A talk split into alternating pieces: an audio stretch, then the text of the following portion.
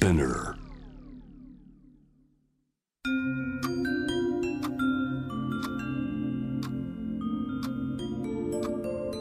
こんなこときっと取るに足らないからと性にまつわることを一人で悩み考えたことのある人たちへ。ここは気負わずに話せるお泊まり会。いつまでも終わらない会話の時間がその後の日々を支えるように個人的な思いの交換が私たちを救うのだ。私とあなたでおしゃべりを。私たちのスリープオーバー。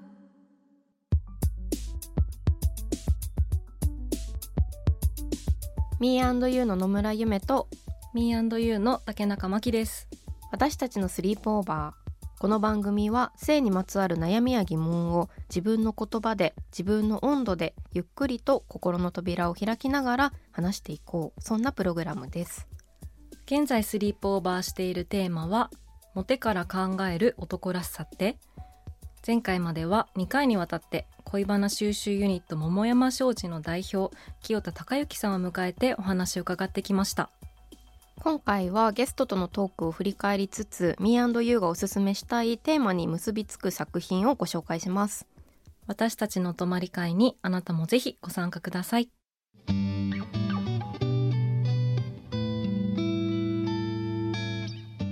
私たちのスリープオーバー改めて Me&You の野村ゆめと竹中真希です。今回は私たち2人でお送りしていきますここまで2回にわたってモテから考える男らしさってをテーマにスリープオーバーしてきました。ご登場いただいたのは恋バナ収集ユニット桃山商事代表清田孝之さんです。どんなお話が特に印象に残っておりますか？そうですね、はい。うん。なんか2週にわたって伺ってきた中で、そもそもねこう桃山商事が始まったきっかけの話すごいうん、びっくりしました、びっくりしましたね。ねこうえこういろんな悩みを聞いたりして、うん。悩みっていうかもういろんなこう愚痴とかも、ね。うん、聞いたりとか、そこからの本当に、うん、ね、自主的なというか、うんうん。お悩みを聞くっていう活動から本当にず、何年もね続けていらっしゃっていて、うん。初めはその異性愛の女性の恋愛相談ってところが多かった中で、今はいろん。な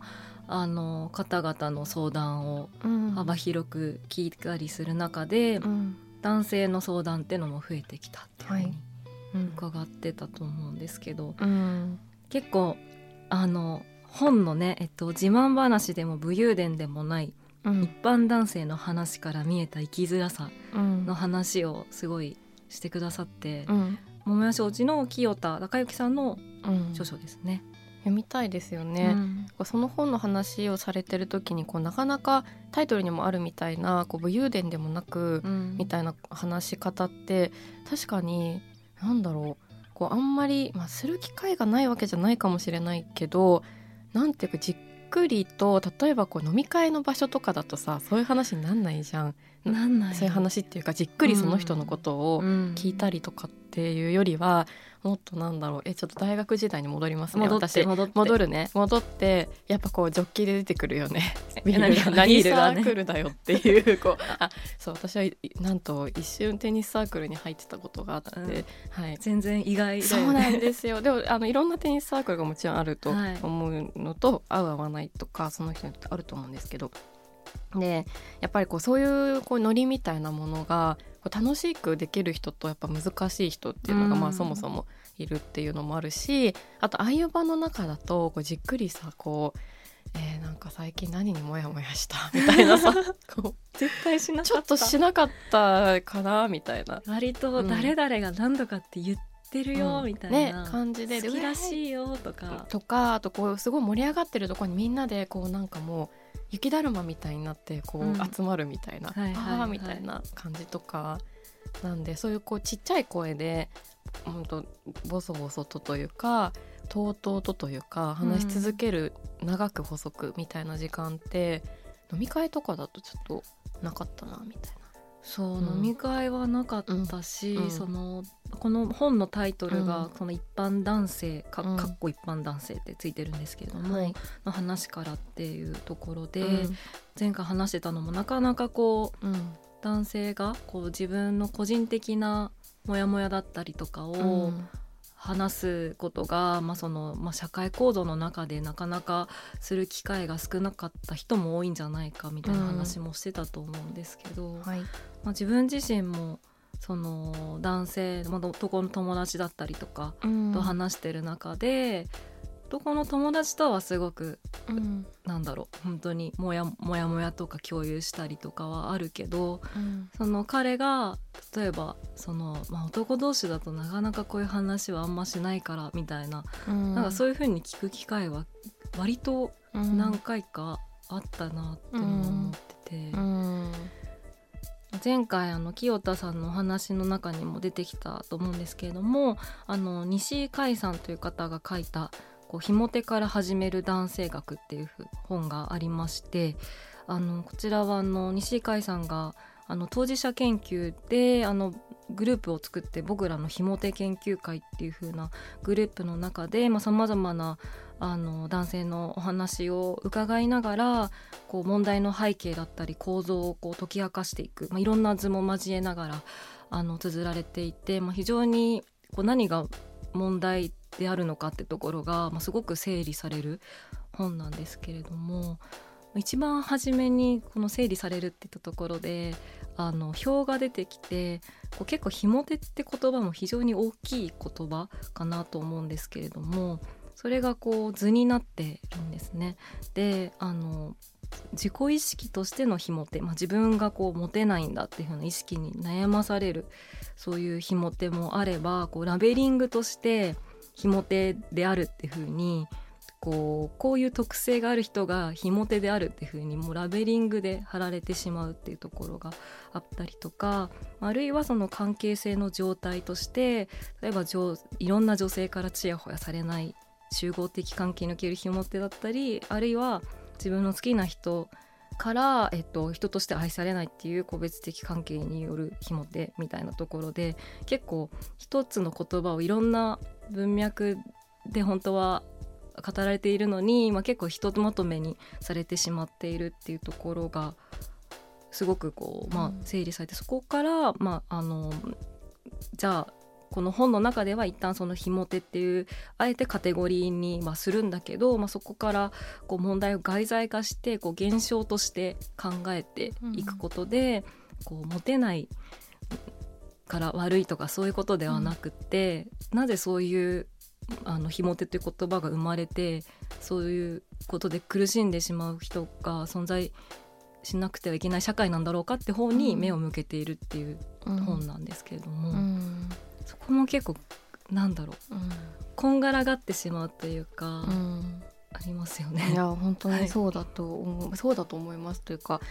うん、そのひも手っていう言葉もこれカッコがついてるんですね。ひも手にカッコがついててうん鍵カッコがついてて、から始める男性学っていう風になっててでも今の話を聞いて確かにこうひも手ってもう3文字しかないすごい短い言葉ですがなんかどういう誰がどういう風に使うかみたいなことによって、こう意味とか文脈もかなり変わってくるうんんだろうなっていうふうに思ったんですけどこれ社会からひも手って言われる時はどういうふうな言われ方でとか自分で例えば言う時はみたいなこともこの本には書かれていたりする。そうですね、うんあのその辺をすごく整理しながら書かれてるんですけれども、その何にせよこう自分はこの世界でしかやっていけないっていう思考に、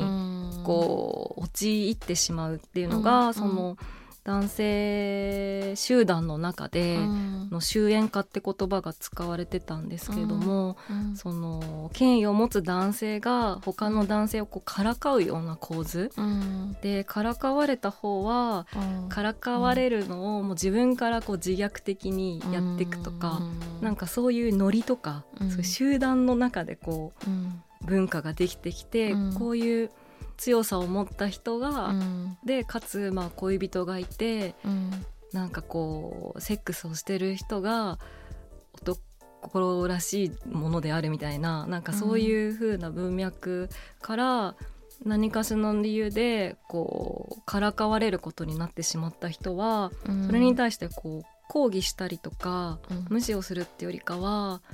なんだろうこう自分を責めてしまって、本当は達成すべきその集団の中の男らしさというか、まあ、権威を持つ男性がこう常に働きかけている男らしさとされているもの、うん、それが普通であるっていうところにこう合わせていくというか、うん、でそうなっていくと、まあ、なんだろう。例えば、うんと、いろんな言葉をねあのその当事者研究の中で作ってたみたいなんですけれども、例えば女性を女神化するとかでそういうものもそのさっきの男性集団の中でこう恋人がいないとモテないとかあモテてないとかなんかそういう風に言われても自分の中でこうラベリングをし,、ま、してしまっている状況の中でこうどんどんあの自分を責めていってしまうみたいなところが存在しているっていう構造で、まあ、さっきのその女神化っていうところも、うん。うん、まあ、多分なんだろう多分メディアとか漫画とか、そういう世の中がこう作り上げている部分も大きく影響してると思うし、もちろんそのコミュニティの中での権威を持つ男性がこういうのがこう男性らしさであるっていうのが、まあ、すごく影響を大きく与えると思うんですけれども、まあ、そういう本当に、まあ、この番組でも何度も言っている話してきているこうすごくまあ権力構造だったりとかでもそういう社会を作ってるのはその男性だけじゃなくて、まあ、男性集団の終焉化って言葉で出てきてたんですけども、まあ、両性をこう巻き込みながらどんどんそういう大きくなってってしまってそういう価値観が、っていうのもすごく印象に残ってて、うん、そういう意味でやっぱり自分自身も全く関係ない話ではもちろんない上に、うん、そこに加担している可能性はとてもあるなと思って。何、うん、ですかねその今の話を聞いてた時にそしたらその男性同士の間でもこういじりいじられとか、まあ、いじめだったりとかからかいっていうのがあるなんかそれってすごい苦しいことですよね。だってもう隣の人とそういう関係であることがあるっていうことじゃないですか。例えばクラスとかで隣に座ってる人とか、うん、会社で隣の人とかとそういう上下関係だったりとか、うんうん、差みたいなものでこう上げたり落としたりみたいなことを互いにこう決めてるみたいなことって、うん、なんかやっぱ苦しい気がするんですけどやっぱどうしてやってしまうのかっていうの。を、ね本当だよ、ね、ありますね。でもさなんかまあちょっとこれは男らしさの話じゃないですけど本当にクラスの学校とかの時のヒエラルキーみたいなことは自分も経験してたなっていうふうに思って、うんはい、なんであんななんか上とか下とかをちょっと決めたがるのってすごい残酷なんだけど、うん、結構してしまうことだったり特にあの教育のまだ初期の過程とかだと。うんどうしたらええやってすごい本当にそうだから結構このモテだったりとか男らしさの話もヒエラルキーとか権力構造と本当にすごくつながっている話だなと思って、なんかもしかしたらそういうことを感じずに住んできたコミュニティにずっといた人とかももしかしたら存在しているかもしれないとも思うんですけど、でも自分の過去を振り返ってみても会社とかでもやっぱりなんだろういじりとかってすごい、あの存在してた、ね、気もするし、強そうな役割の人と弱そうな役割の人みたいな、うなんかそういう構造みたいなのを周りの人が笑って見てるみたいな、うん、ありますよね。そう。しかもあれあの結構いじる人とかは自分はいじられるの嫌みたいなことも結構あったりするじゃないですか、うんうんうん、それは一体どういうことなんだみたいな。こうお互いにこういじったり、まあ、まあ、いじるっていうことがいいのか分かんないですけども笑ったり、うん、笑われたりっていうことを、まあ、自分もされて良いと思っていること、なまあ、ならいいってことでもないかもしれないけど、うん、でもなんか自分はいじられると怒ってしまうみたいな、うん、あのことも見たこととかあるなっていうふうに思って、はいはいはい、それって自分はされて 結構嫌なことをこの人だったら大丈夫って思ってるのって本当にそれ大丈夫って聞いたことあるとかまあ直接言言えることばかりじゃないと思うんですけど、うん。なんかあいつなら大丈夫とか自分は嫌みたいな感じなのにやり続けるって結構うん無意識のうちに、まあ自分もそういう部分がきっとあったと思うし、でうん。もそういうことって多いんじゃないかなって思ったりしました。ねえなんかそれが、全ての人がそれに対して、いやそれは違うと思いますとか、やめてくださいとか、うん。言えるはずがないと思うし、うん。それであいつは言わないからうん。このままでいいんだみたいにしてると、まあ、どんどんこうね鬱屈としてしていってしまうだろうし、とにかくこのその世界しかないって思ってしまうことがやっぱりすごく辛いことだし、そあのその中でね例えば結婚してたりとか恋愛したら全て救われるかもみたいな普通に普通の状態鍵括弧ですけど、うん。鍵括弧普通になれるかもって期待をする、まあ、そこだけがこうルートであるって風になってしまうとやっぱりなんだろう。じゃあそれが壊れてしまった時に、まあ、すごく例えば、まあ、女性を憎いと思ってしまったりとか。でそこもやっぱりすごくこう構造の中で起きている話でもあるなというのは、うん。なんかその私が今日持ってきた本だとなんか今の話の中でもその構造が変わらないというか、うん。みたいな話を今上がってたなと思って武田砂鉄さんの「町相撲削り取れ」を持ってきたんですけど、はい。これまきちゃんも読んで、はい読みました、ね、読んでいて、はい。でこれはあの武田さんがその町相撲イコール男性優位主義っていうふうにこの帯にも書いてあるんですけどがこの社会の中には、まあ、すごくこういろんな場面にあって、うん。でそれをこう編集者のこの担当編集の K さんという方の劇文が届くという形で、最近こういうことがちょっとこう気になってるとかちょっとおかしいというふうに思うんですよねっていうメールをこうきっかけにこうじゃあちょっとそれを一緒にまあ考えて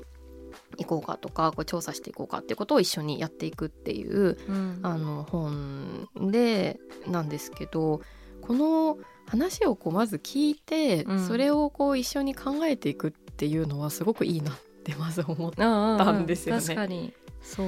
その話があるかないかでなんかね絶対変わってくるというか。変わってきますよね。これだってあの電車満員電車に乗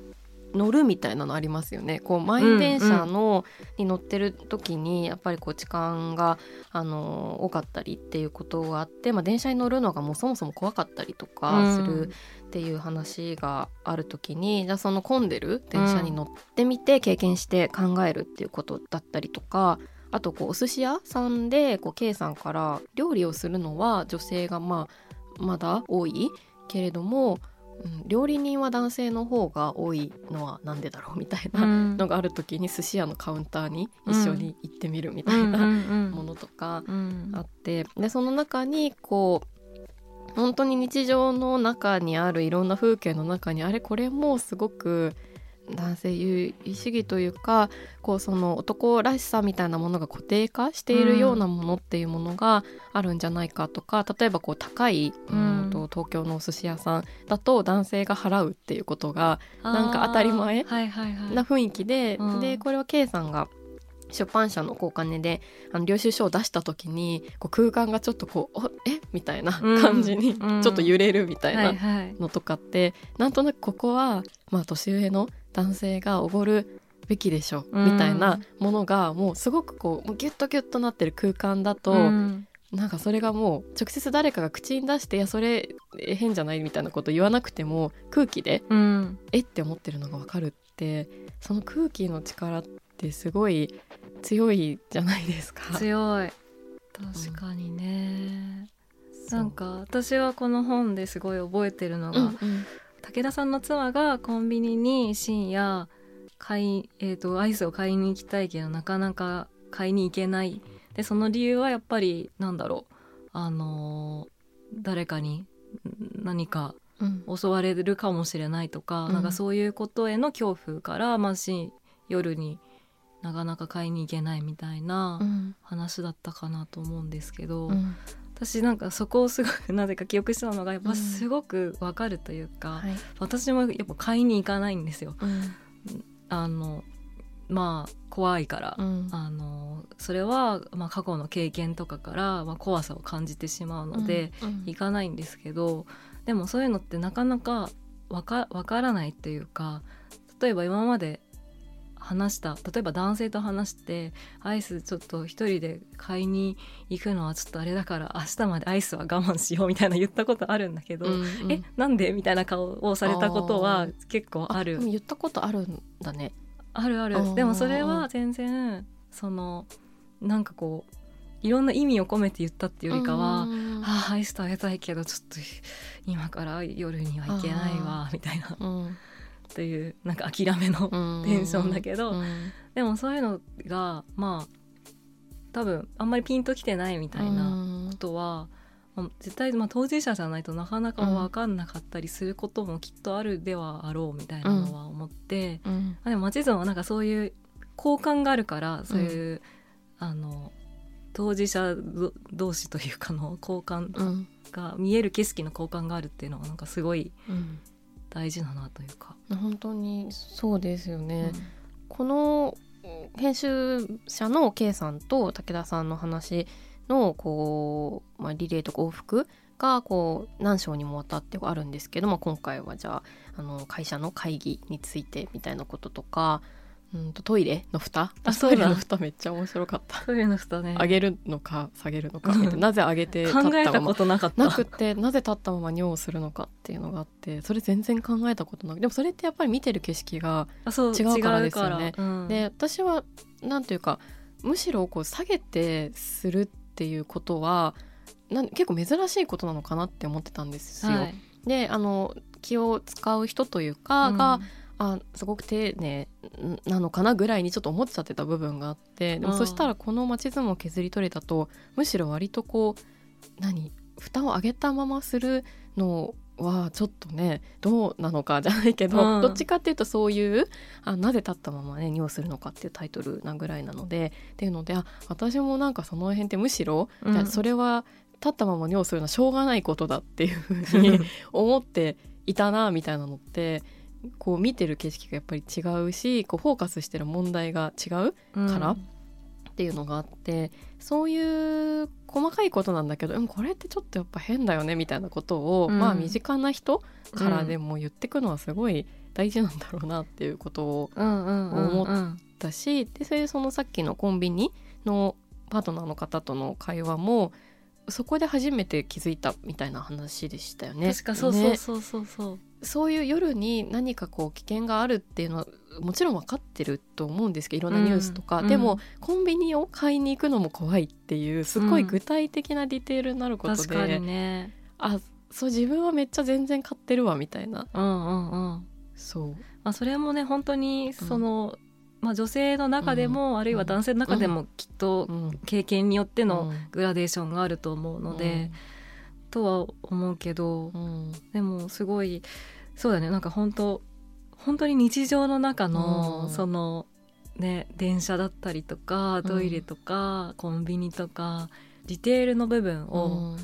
見ていく、うん。見ていって違和感を共有し合うっていうのは、うん意外としないことというか。ねえ。もうなんか仕方ないかとかさもうこれ男らしさの話っていうあれじゃないですけど、うん。私はこうおばあちゃん家に行った時にこうすごい地元の本屋さんに行ってで地元の本屋さんだけど駅前なんで結構大きいとこに行ったら、うん。こう女のたしなみフェアみたいなのやっててああの両家の振る舞いうんみたいなことが書いてあって、うん。両家の振る舞いってなんだろうみたいな。でしかもそれは女性のたしなみフェアみたいな本で書いてあるるんですよ。フェアがやってたフェアがやっててでなんか付箋みたいなのが貼ってあって、うん。で両家のたしなみとか多分、まあ、身だしなみとかちょっと両家の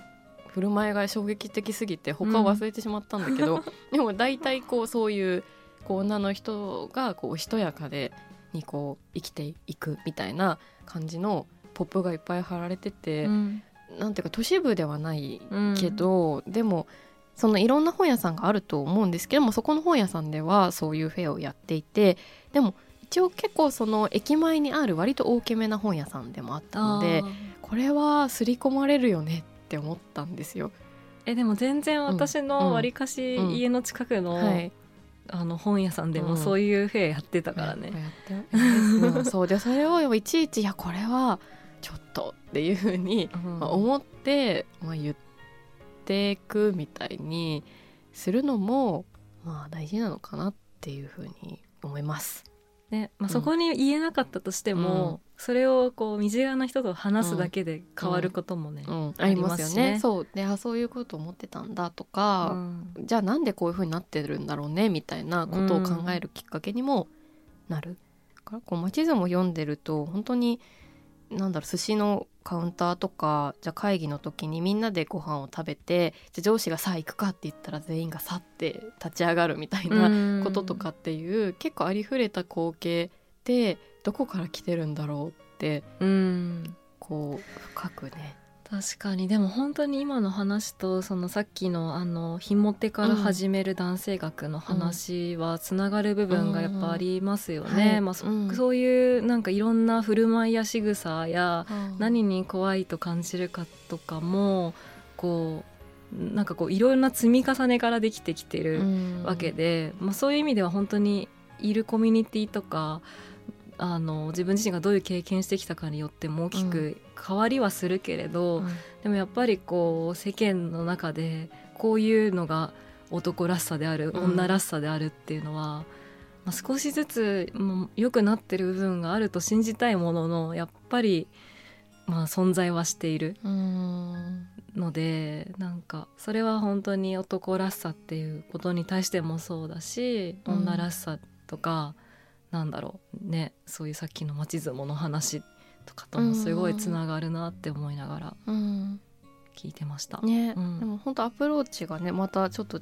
2冊で面白いですね。ね確かに聞いて面白かったです。私たちのスリープオーバー